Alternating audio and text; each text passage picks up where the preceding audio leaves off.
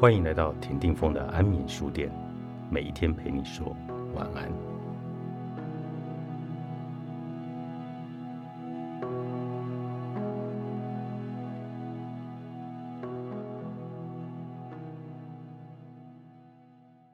失去立场的心软是一种低智商的善良，无底线的无私奉献会给别人一种把帮助当成了义务的错觉。看过一个这样的故事：女孩 A 读大学的时候，曾经和人一起合租。合租的女孩属于娇生惯养的类型，据说在家过了十八年，连垃圾都没有倒过。所以从合租的第一天起，A 就扮演起保姆的角色。合租的女孩从来不买菜、不做饭、不打扫房间、不洗碗，甚至不洗厕所。除了洗自己的内衣裤，她简直过得像一个公主。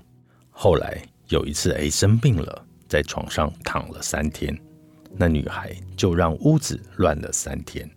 第四天，A 忍无可忍地爬起来，把屋子打扫了一遍，扔掉了所有的垃圾，洗干净了所有她用过的杯子和碗。两个小时以后，合租的女孩回家了，带了外卖回来。吃完之后，照例又把用过的碗筷堆在了洗碗槽里。最后，A 忍无可忍地发了火。后果是，之后的一个星期里，合租的女孩四处告诉别人，A 是一个多么不近人情的人。大家的态度惊人的类似。你看，她从小都没有独立生活过，长这么大第一次离开爸妈，本来就方寸大乱。你从小就独立生活，有娴熟的生活技巧，应该对他多多包容、宽容一点，善良一点。A 感到特别的委屈，却又无力辩解，心软有时候是一种不公平的善良，成全了别人，委屈了自己。前些年，公司里有一个部门的女孩，在刚入职不久时，很多东西都没有办法独立完成。他经常找同事 Y 帮忙，每一次 Y 都很耐心地教他，并一次又一次地帮他整理好。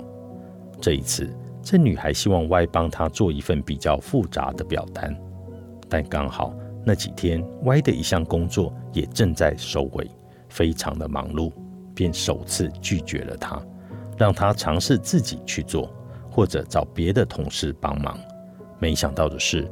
平日里嘴巴极甜、总是笑眯眯的女孩，马上就变了脸色，说道：“每次都是你帮我，你让我找谁去啊歪在气头上，再次坚决拒绝了帮助她。在那之后，这女孩跟歪变得十分的生分，便在其他同事面前说歪不愿意帮助她。想来想去，我们只是普通人，当不了无私的圣人。也当不了自私的恶人，但我们能够给予他人的帮助终究是有限的。或许只有给予力所能及的善良，才不会给自己造成太大的负担；也能够拥有需要的人，才能够得到一些帮助。这应该就是最好了。其实这样的场景在生活里很多见，好比你去买东西，一个比你岁数大的人在你面前插队。如果你和他争吵，那么可能就会有人说你斤斤计较、不吃亏。好比你坐车，一个老人提出要你让位，如果你拒绝了，可能就会有人说你小小年纪不懂得敬老，这么点方便都不肯行吗？如果你过得还算不错，而一个穷人侵犯了你的利益，那么在你对他追究责任的时候，就有可能会骂你。为富不仁。如果你的工作伙伴不负责任，给你造成了巨大的困扰，而你发泄情绪的时候，他抹着眼泪从你办公室里一路飞奔出去，那么不要半天，你嘴不饶人的这个名声，可能就会传遍全公司了。没有人生性邪恶，每一个人的内心里都有纯良柔软的一面，可善良的同时。也必须要具备一些明辨是非的锋芒，要让人认清事实的真相，而不是为了证明你是一个善良的人，为了怕得罪亲朋好友而被迫去帮助别人。更多的时候，或许我们也想要去让这件事对自己产生什么样的后果，和对方是不是真的很需要帮助。帮助了特别需要帮助的人，得到别人的尊敬和认同，我们心里会快乐，而对方也能够去度过难关。这样的善良才是真正可用的善良。不要在意不在意你的人，不要考虑不考虑你的人，不要担心不担心你的人，不要花时间给那些不会为你花时间的人，那些为了害怕而得罪别人。而迫不得已善良的举动，我们真的可以挡掉，坚决的 say no。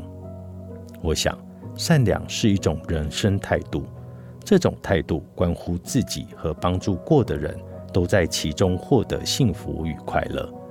果断的舍弃那些我们不想要的、不喜欢的，让生活变得非常简单纯粹。希望你的精力用来做对你人生更重要的事。封锁一些人，不是因为小情绪，而是为了纯净美好的日子。高捧颜值的时代胜出需要脑袋。作者万特特，高版书版出版。